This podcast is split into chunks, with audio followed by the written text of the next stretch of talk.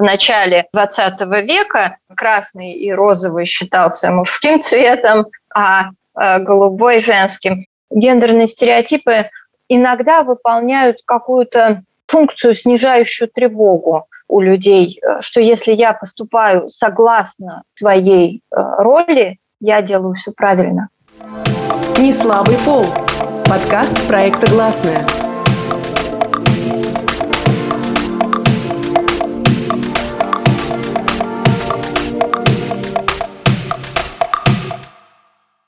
Всем привет! Это подкаст «Не слабый пол» проекта «Гласная», я его ведущая Настя Седухина.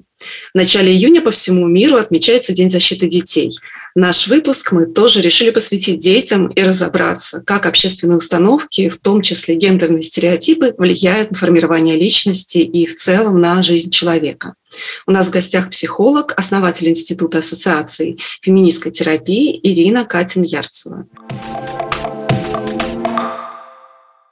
Ирина, прежде всего хочется задать вопрос, с какого момента дети начинают сталкиваться с гендерными стереотипами?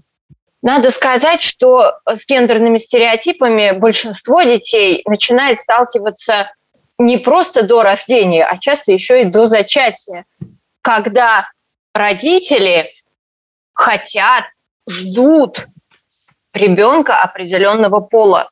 Уже на этапе беременности родители высказывают много фантазий относительно того, каким будет ребенок, какого пола будет ребенок. Э, и связано с этим очень много ожиданий в обществе.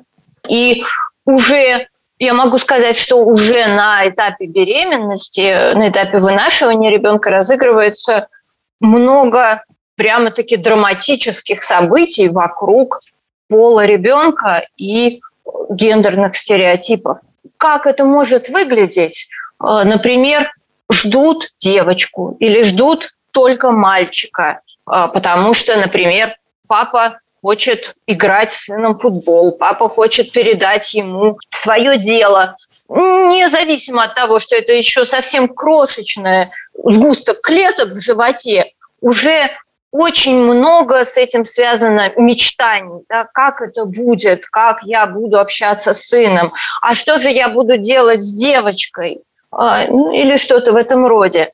Начиная, ну, потом уже а, ребенок растет, те, кто узнал пол заранее, с этим как-то смиряются, и начинается подготовка. Скупают а, вещи, причем тоже разные часто в зависимости от ожидаемого пола ребенка, разные игрушки, разные цвета, готовятся э, по-разному ухаживать за детьми. До сих пор существует много мифов там, относительно того, что, например, памперсы нельзя мальчикам или, э, или еще что-нибудь такое. Э, какую музыку закупают для того, чтобы укачивать ребенка, под какие колыбельные. А огромное количество э, вот таких стереотипов прямо с самого начала э, ждет ребенка. И чем дальше он растет, тем больше этих стереотипов нагружается.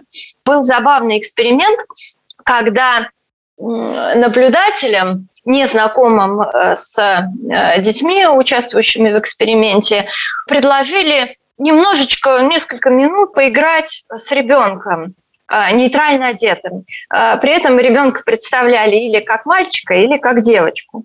И потом спрашивали, как это было. И э, отличий было очень много.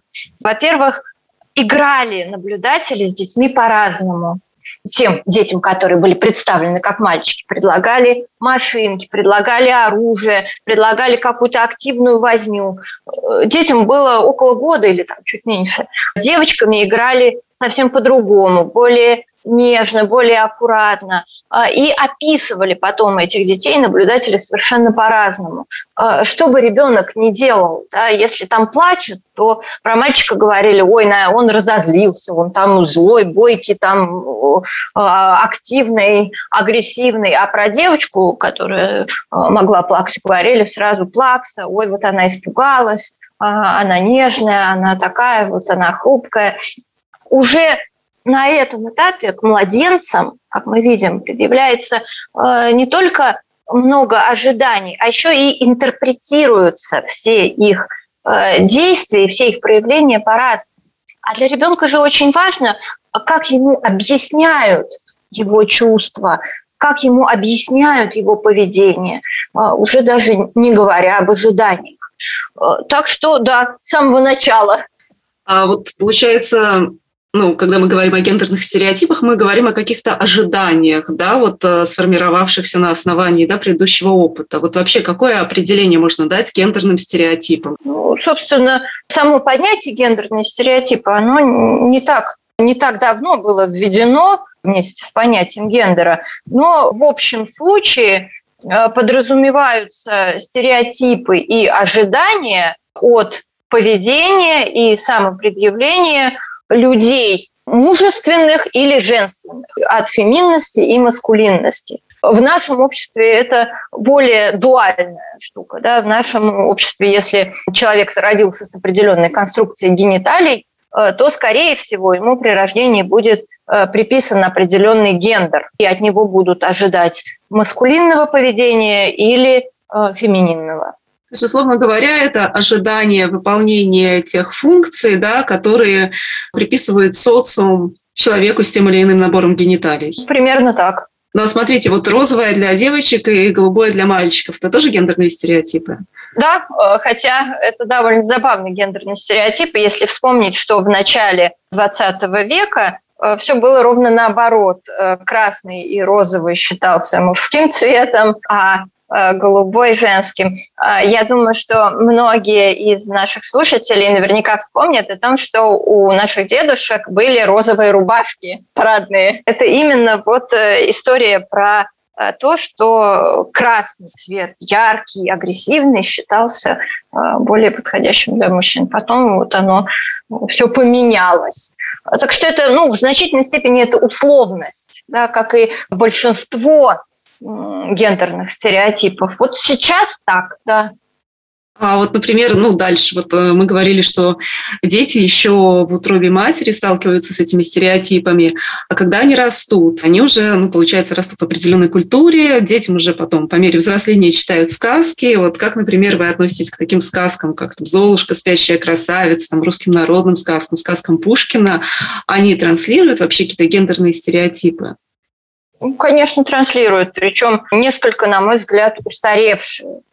А почему сейчас так много людей не читают э, вот такие сказки своим детям и ужасно возмущаются э, гендерными стереотипами, которые в них прошиты, потому что ситуация изменилась. Эти сказки, они в свое время готовили женщину к той роли, которая была для нее предназначена тихо сидеть, быть, насколько возможно, пассивной, быть вот э, такой принцессой, которую добиваются.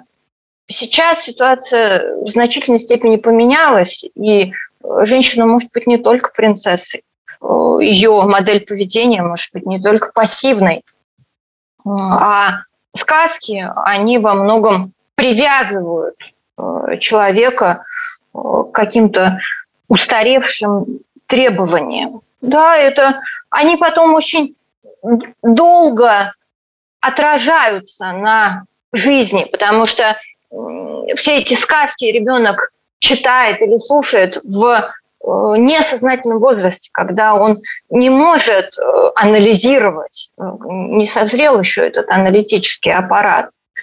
И когда вырастает, часто вот эти стереотипы оказываются глубоко имплантированными и неосознаваемыми, с трудом осознаваемыми. И человек оказывается ведомым какими-то вот этими моделями, но сам не знает, откуда они у него взялись, и не может логически рассуждать, насколько они обоснованы или нет, насколько они сейчас адаптивны или нет.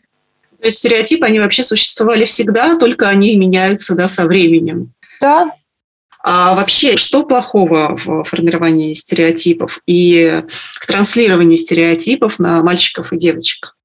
Такая несвобода, на мой взгляд, является следствием. Именно вот эта несвобода, на мой взгляд, это самый большой недостаток, когда человек не может позволить себе вести себя тем или иным образом, потому что это просто прошито, просто маркировано как нельзя. Это страшно. Это может быть очень страшно, поскольку это такая одна из э, самых ранних и важных категорий, которые усваивает ребенок. Одно из таких важных членений мира э, на правое и лево, там, темное и светлое. Э, и вот этот пол, он тоже прописывается в прошивке очень рано. И если определенные модели поведения жестко связаны с полом, то нарушение этих моделей, отступление от них, оно может вызывать очень сильный страх, панику и очень сильно осложнять дальнейшую жизнь человека. Люди же разные, да, и известно, что э, внутри половые различия людей, они гораздо сильнее, гораздо значительнее, чем э, межполовые. И как мальчики, так и девочки могут находиться на, э, по своему да, по свойствам своего темперамента, характера, на очень разных э, полюсах. Есть, например, нежные, милые мальчики, которым нравится играть в куклы, э, которым нравится танцевать, которым э, нравится наряжаться. И э, получается, что наше современное общество это очень жестко маркирует как что-то стыдное или позорное. И такой мальчик часто подвергается невротизации самого раннего возраста. Наоборот, девочка, которая ведет себя довольно активно, она тоже может быть может подвергнуться осуждению общества, как ведущая себя несообразно приписанным моделям. Это вот то, что допустим, лежит на поверхности. Вред от гендерных стереотипов, который, ну вот вторым слоем, да, что можно обсуждать, это, в принципе, довольно жесткие патриархальные модели власти и подчинения, когда право на власть, право на принятие решений приписывается только мужчинам, а обязанность э, исполнять эти решения и быть подвластной приписывается женщинам. И такой дисбаланс, например, он отражается на всем обществе э, в дальнейшем, э, на функционировании государств, на функционировании компаний, на экономике. Есть очень много сейчас исследований на тему того, как сильно отличаются экономики с Э, большим женским участием, да, таким заметным участием, оплачиваемым трудом, насколько они успешнее, чем экономики, где женский труд неоплачиваемый и незаметный. Есть исследования компаний, э, как важно вот это э, гендерное равновесие, например, в составе руководства компании, насколько компании с э, гендерным балансом успешнее э, компаний, э, где в руководстве одни мужчины. Большая тема с насилием. Тут тоже можно много говорить про то, как современные гендерные стереотипы для мужчин, приписывающие им агрессивное поведение, насколько сильно они влияют на жизнь людей тут э, это влияние, оно огромно, оно повсюду. Можно брать любой кусок, любую сферу человеческой жизни и видеть, как в ней все развивается и функционирует. Может быть, есть что-то хорошее в формировании гендерных стереотипов? Есть от этого какие-то плюсы? Если искать хорошее, то, например, в гендерных стереотипах для мужчин есть много хорошего для мужчин. Они очень много позволяют э, инициативы, очень много поощряют, э, очень сильно подталкивают вверх самооценку. Не всегда это кончается хорошо для мужчин, да, потому что э, часто они падают на э, другой полюс и начинают неадекватно оценивать себя, сильно выше, чем э, их реальные возможности. А, но что эти стереотипы их подталкивают и в целом делают их жизнь гораздо более приятной, это факт. Мы можем посмотреть, сколько женщин обращается к психотерапевтам и сколько мужчин. Ну, чисто статистически. А, окажется, что женщин к психотерапевтам обращается в несколько раз больше. Просто потому, что их жизнь за счет гендерных стереотипов гораздо менее приятна. И они, естественно, хотят с этим что-то сделать, как-то ее исправить. А мужчины за счет э, своих гендерных стереотипов получают ну, некоторую фору. И для них, да, для них это хорошо. Еще, мне кажется, гендерные стереотипы, они иногда выполняют какую-то такую, знаете, функцию, снижающую тревогу э, у людей, что если я поступаю согласно э, своей роли, я делаю все правильно. И здесь можно наблюдать Э, некоторую корреляцию между тем, ну, между состоянием государства, между, э, в принципе, уровнем жизни людей и их э, стремлением к этой четкой разнице э, между гендерными ролями. Чем тревожнее в целом человеческая жизнь, тем больше вот в этом конкретном обществе будет стремление к разделению, к тому, чтобы разложить все по коробочкам. Ну, потому что в целом такая дифференциация э, явления окружающего мира, она снижает тревогу. Да, тут можно сказать, э, что некоторая такая компенсирующая роль э, у гендерных стереотипов есть. Хорошо это или плохо, ну, это очень трудно об этом судить. На мой взгляд, недостатки, которые приносят гендерные стереотипы, они все-таки их гораздо больше, э, чем хорошие, чем достоинства, которые они приносят. А как существовать вообще без гендерных стереотипов? Вот, например, рождается ребенок, и что ему не объясняют, в чем разница между мужчиной и женщиной? Как вот, например, можно представить отсутствие гендерных стереотипов, навязанных у детей? Знаете, дети в этом смысле очень э, гибкие существа.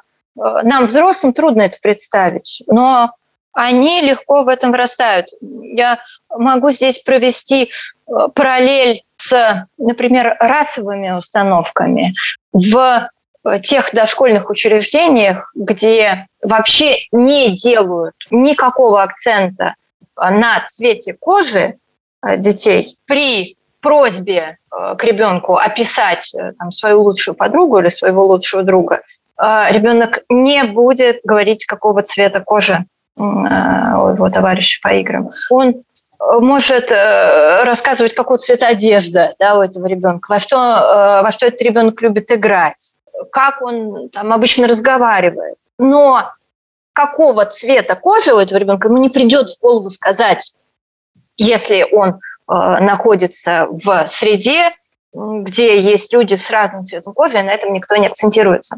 То же самое и с полом. Если э, на этом внимание взрослых не акцентируется, да, дети будут в принципе знать, что возможны различные устройства гениталий, что э, да, у людей с тем или иным устройством гениталий есть э, там разные репродуктивные возможности, что там, грубо говоря, у э, мальчиков в яичках там одни семечки, у девочки в яичниках другие семечки.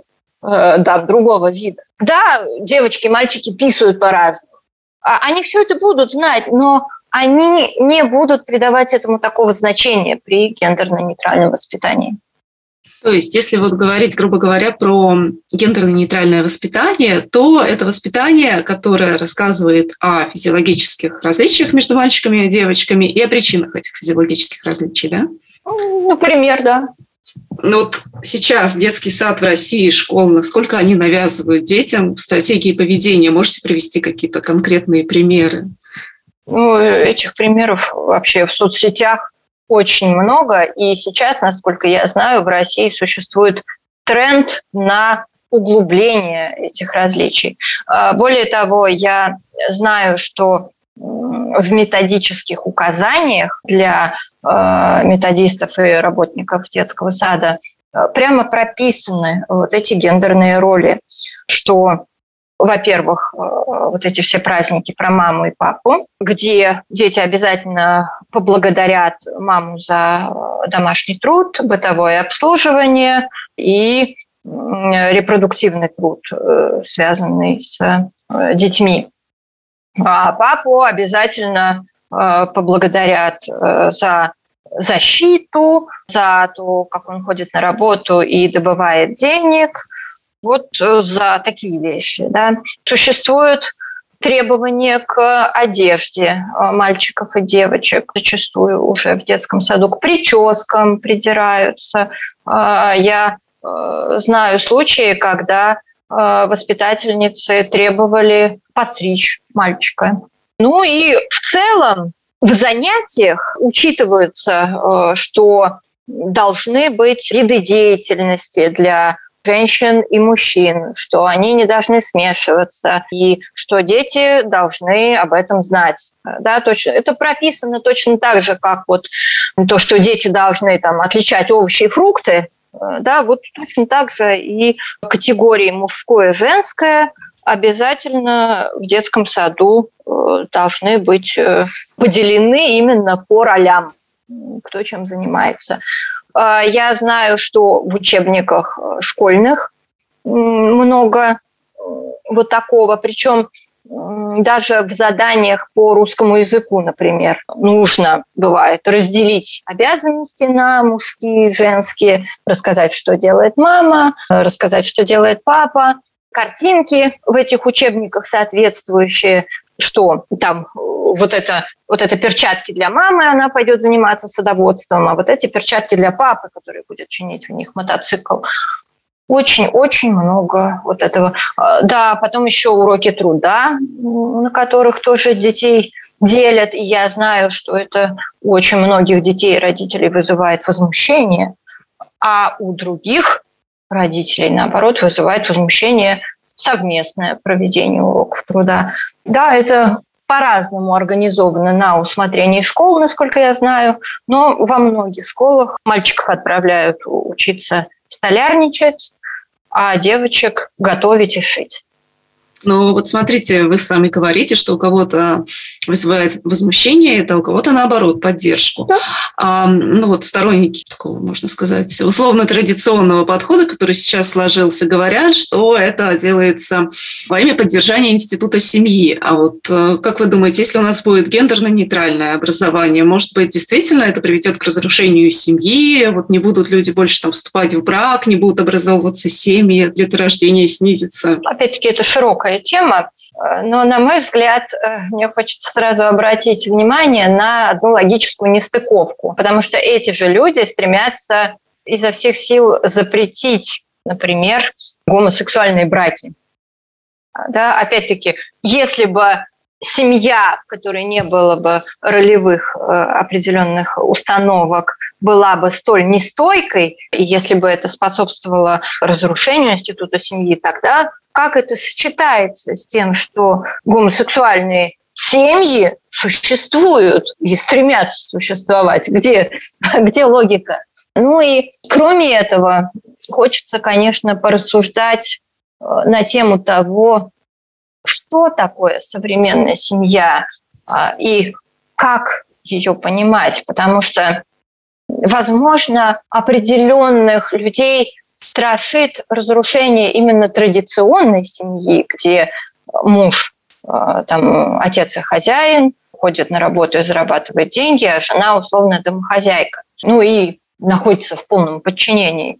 Но, насколько я знаю, в реальности такие конструкции, они все-таки довольно редко встречаются, как это ни странно. То есть здесь, мне кажется, это скорее история про приверженность э, каким-то лубочным картинкам, про стремление вернуться в какой-то такой нафантазированный рай, где у каждого есть э, своя функция, каждый ее выполняет, и от него не требуется ничего больше.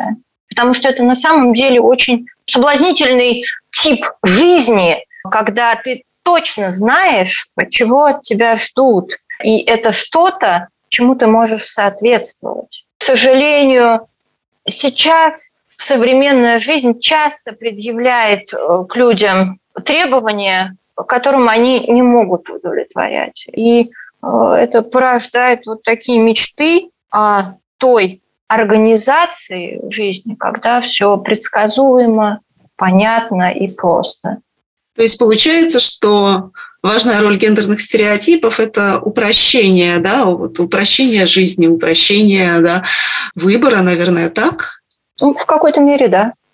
Ну вот смотрите, если возвращаться все-таки да, к воспитанию, не получится ли, что вот а, не видя разницу в детстве между да, там, мальчиками и девочками, дети разучатся просто формировать семьи, формировать близкие отношения, нет такой угрозы. Я вот считываю страхи тех, кто выступает вот именно за, за разделение гендера. Нет, я не думаю, что случатся такие последствия. Ну, я привела пример гомосексуальных семей, где э, может не быть вот такого четкого разделения по ролям. Они же стремятся создавать семьи стремятся. Значит, дело не в том, что э, какой-то там минус ищет плюс.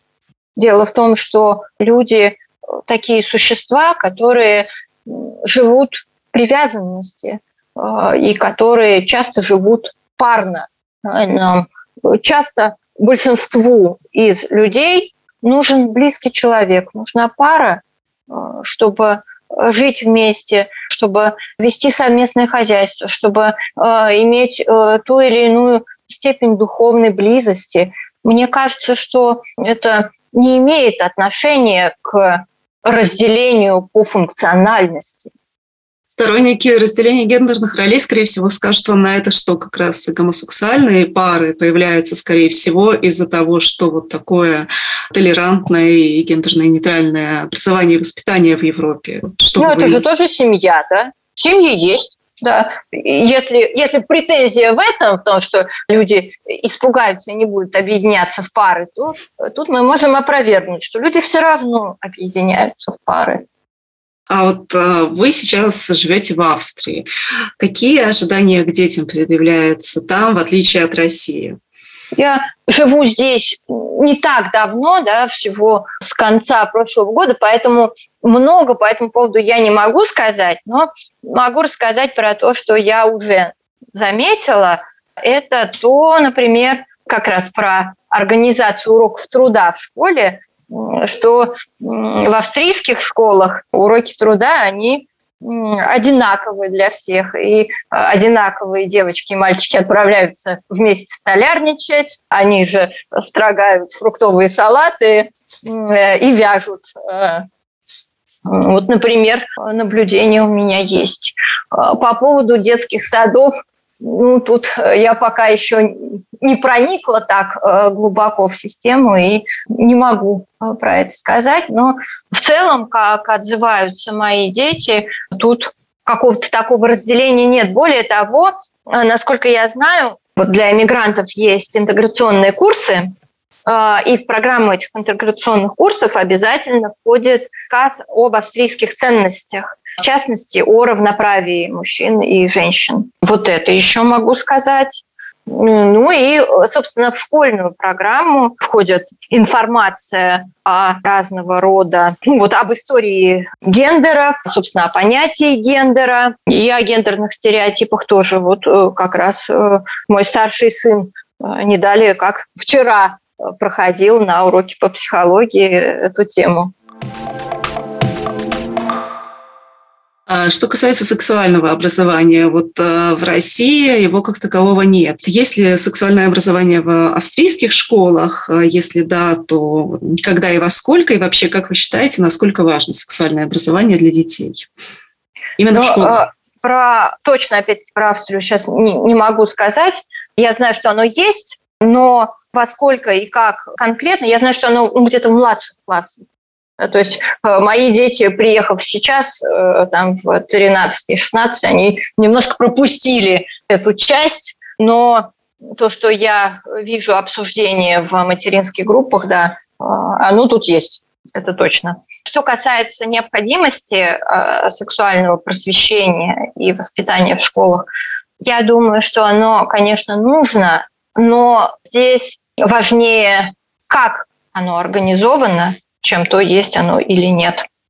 Потому что я могу себе представить э, очень разные виды и подходы к такому образованию. И я думаю, что возможность навредить тут очень большая. Поэтому, безусловно, такое просвещение и образование нужно, но это должна быть очень грамотная программа, грамотно составленная и действительно добросовестное ее исполнение.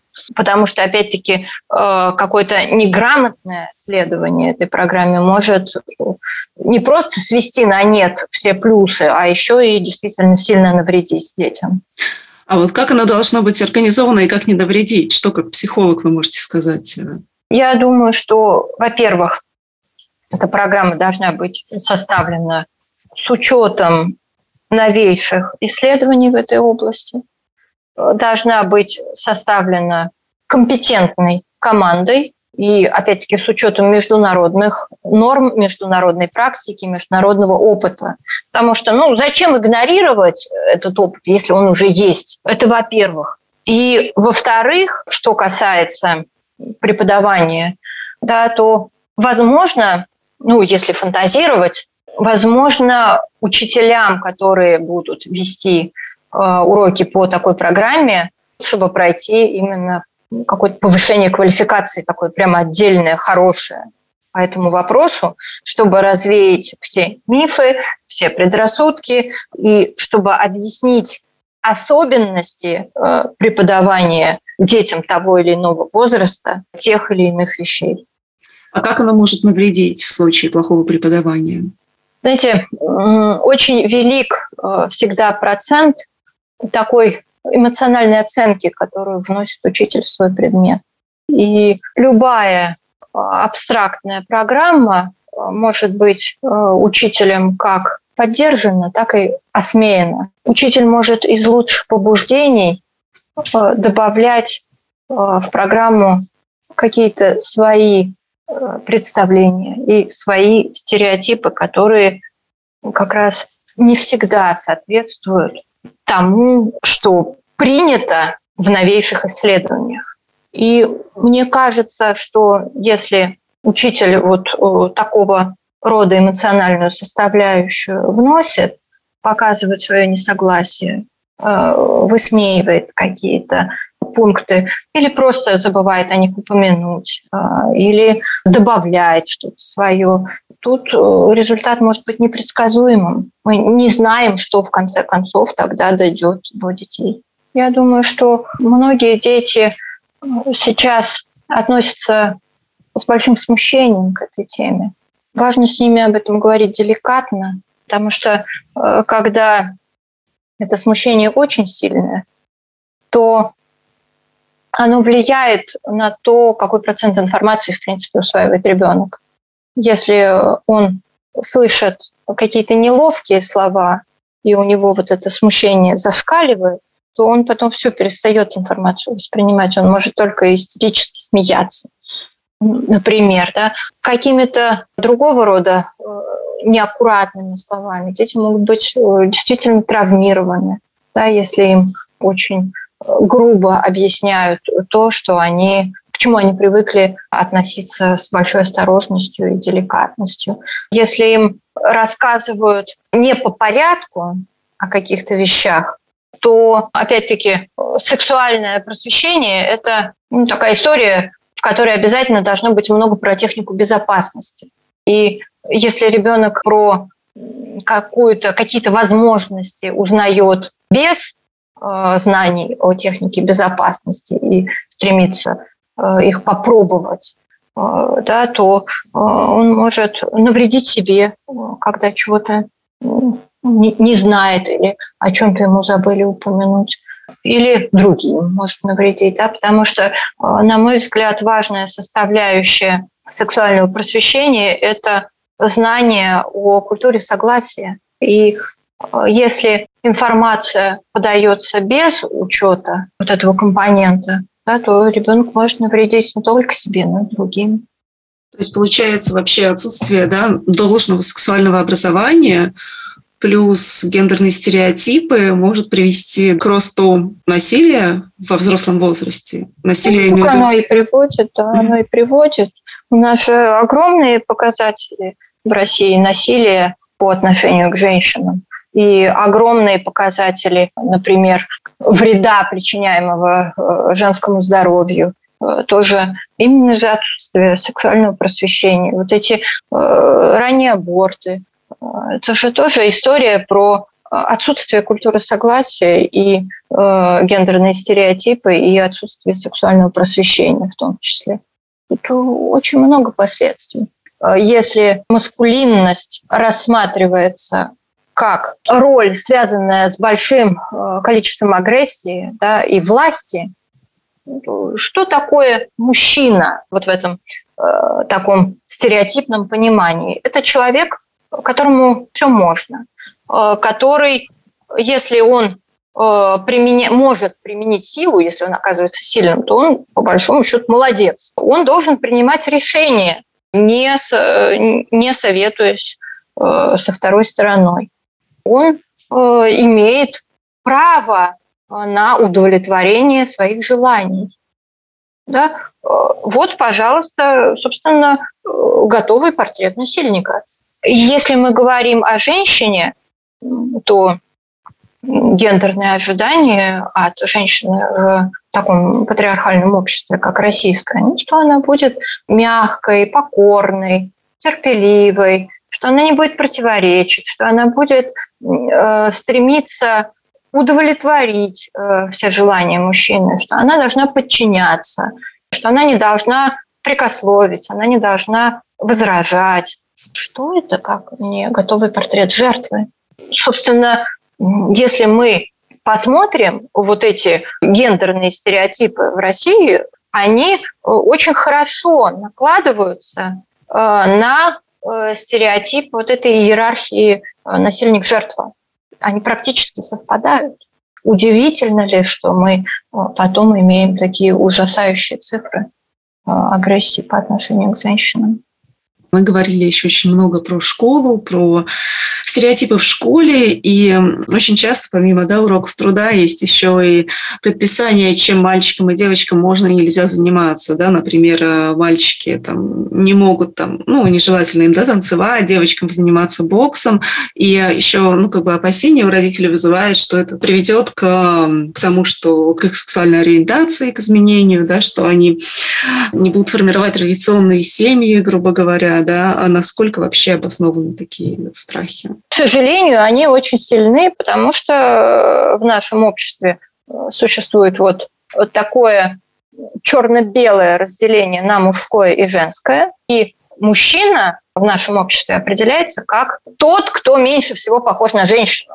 И учитывая вот это распределение власти, что мужчина – это тот, кто имеет власть, а женщина – это та, кто должна подчиняться, очень э, родителям мальчиков очень страшно, что э, их мальчик может оказаться на этой низшей ступеньке иерархии и подвергнуться насилию в нашем обществе, которое ненавидит женщин э, и тех мужчин, которые не сильно отличаются от женщин. Известно, что гомофобия тем сильнее в обществе, чем сильнее мизогиния. А, то есть э, почему так страшно быть геем? Потому что к тебе могут отнестись так, как к женщине. А э, с учетом э, тех аспектов, о которых мы упомянули перед этим, вот этих ожиданий от женщины, да, мужчинам очень страшно, что к ним могут отнестись так, как к женщинам. Сексуальная ориентация тут пристегнута да, вот к этим стереотипам, потому что тот кто спит с мужчинами, тот, кто имеет сексуальные отношения с мужчинами, к нему будут относиться так, как к женщине. А как относятся к женщине? Ну, э, само выше. Да, это мы уже э, помним. Да, родителям очень страшно, что э, к что их мальчики окажутся в опасности. И в этом смысле требования и страхи э, вокруг мужской гомофобии, они, э, ну, на мой взгляд, даже сильнее, чем накал страстей вокруг э, женской. В отношении девочек мы все время слышим выражение «ну ты же девочка», и дальше э, добавь нужное, там, не должна делать так, так и так. А в отношении мальчика, ну да, там, мальчики не плачут, да, и так далее. Вот как вы думаете, на кого больше социальное давление, на кого больше давят гендерные стереотипы, на мальчиков или на девочек? Ну, трудно сказать, мне кажется, что и, и на тех, и на других. Просто э, часто вот эти стереотипы, они мешают Э, женщинам э, вообще в принципе самореализовываться. Разница только в этом, на мой взгляд. Э, то есть мешают они тем и другим, давят они и на мужчин, и на женщин с разным результатом. Но в общем и целом у женщины в, в среде, насыщенной гендерными стереотипами, меньше возможностей для самореализации в принципе. Потому что ей такая активная самореализация вне семьи оказывается часто запрещенной. В СМИ все чаще попадают истории смены пола у подростков, что, например, недавно в российских медиа обсуждали э, новости о ребенке Михаила Ефремова. А как вы относитесь к тому, чтобы ребенок сам идентифицировал свой гендер и не называл себя мальчиком или девочкой до какого-то определенного возраста? Я думаю, что эти истории с гендерной дисфорией, они во многом связаны с гендерными стереотипами. И я не буду говорить, что сто процентов, но, на мой взгляд, значительная часть проявлений гендерной дисфории связана именно с ожиданиями а, от детей и подростков.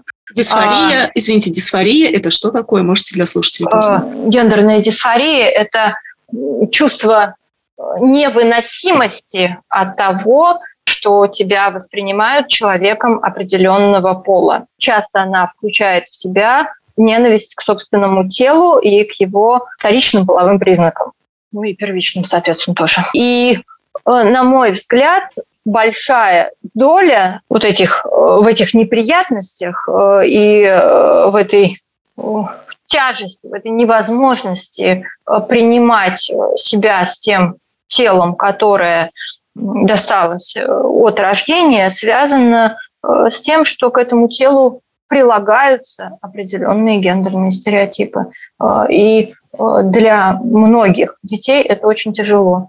И да, есть во многих странах есть тренд на э, унификацию, на облегчение гендерных стереотипов, но одновременно с ним существует и углубление гендерных стереотипов.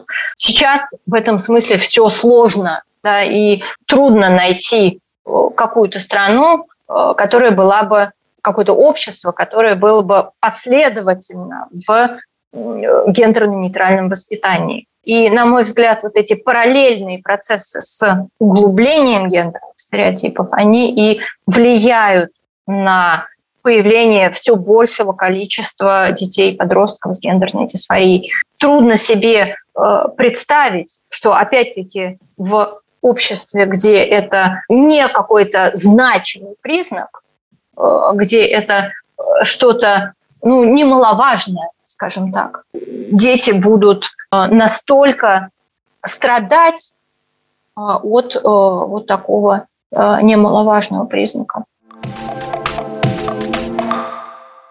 А как вы думаете, вообще стоит вводить в детских садах, в школах какое-то гендерно-нейтральное образование, то есть не рассказывать там, про ролевые модели? Если да, то как должно выглядеть такое образование? Я думаю, что об этом можно упоминать очень осторожно в контексте того, что когда-то считалось, э, что девочки и мальчики настолько разные, что должны по-разному себя вести. Но на самом деле, дети, нет. На самом деле вы можете вести себя так, как вам э, нравится, с учетом э, того, чтобы не доставлять неудобств другим. Вы можете одеваться и стричься так, как вам нравится. я думаю, что воспитание в этом смысле должно быть таким мы говорили до этого именно об образовании, о детском саде, о школе. А что бы вы посоветовали родителям? Как им следует отслеживать стереотипы и воспитывать детей максимально доброжелательно, экологично, там, гендерно непредвзято?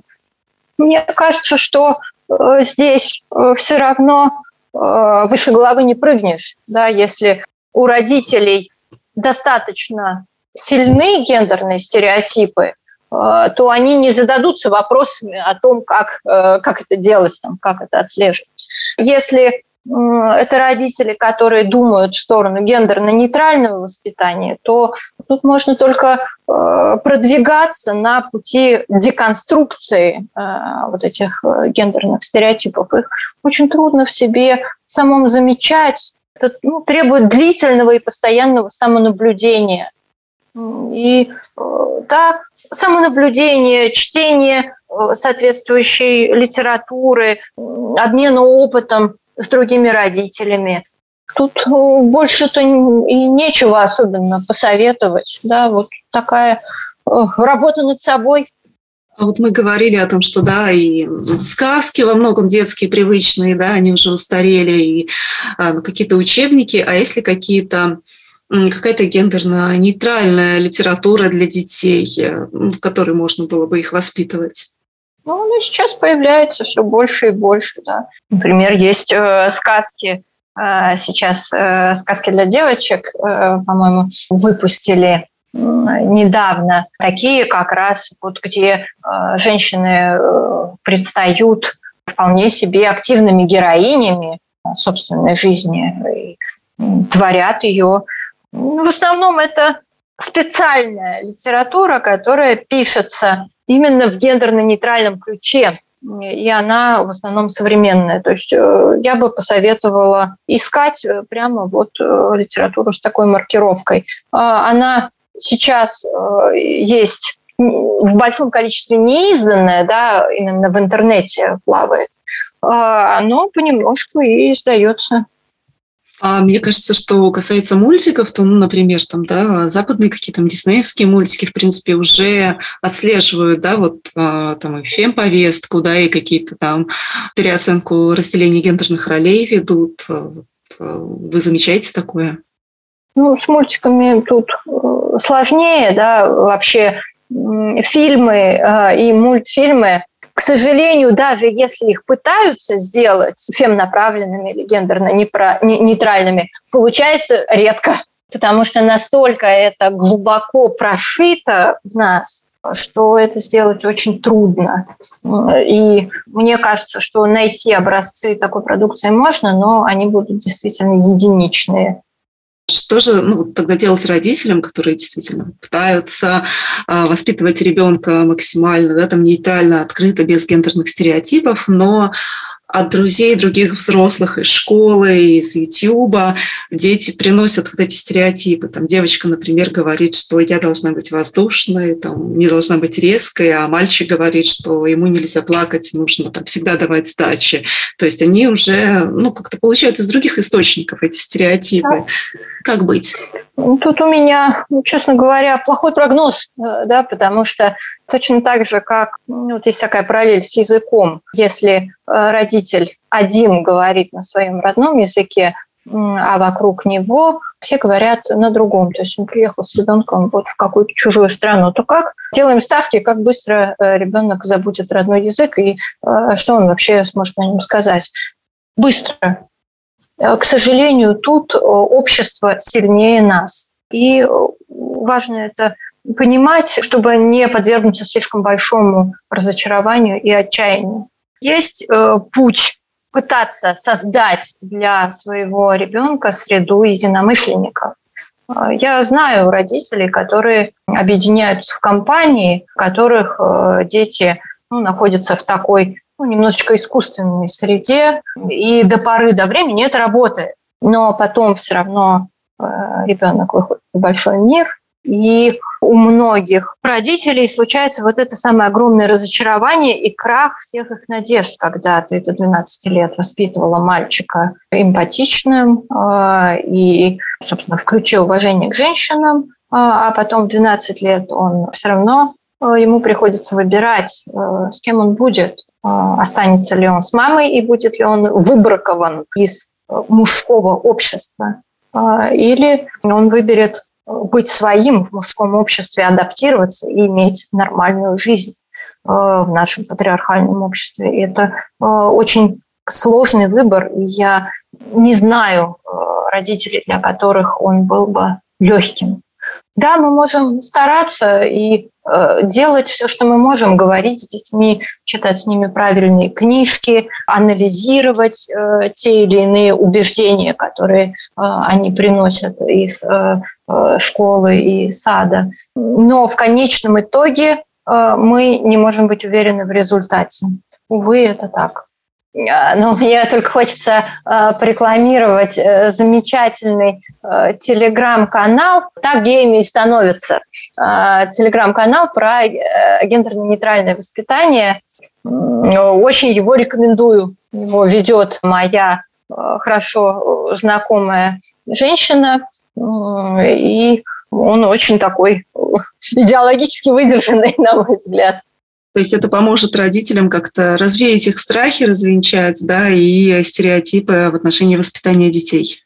И в целом там много полезной какой-то информации. Не слабый пол. Подкаст проекта «Гласная». Если говорить о домогательстве со стороны мужчин, не только они виноваты. Мой муж меня бьет, а почему ты не задумывалась об этом? А что ты сделал для того, чтобы он тебя не бил? Там существует глагол теперь «харасить». Как? Харасить. Но только не надо из этого делать миф, что у нас острейшая проблема с насилием в семье. Цифры должны были быть другие.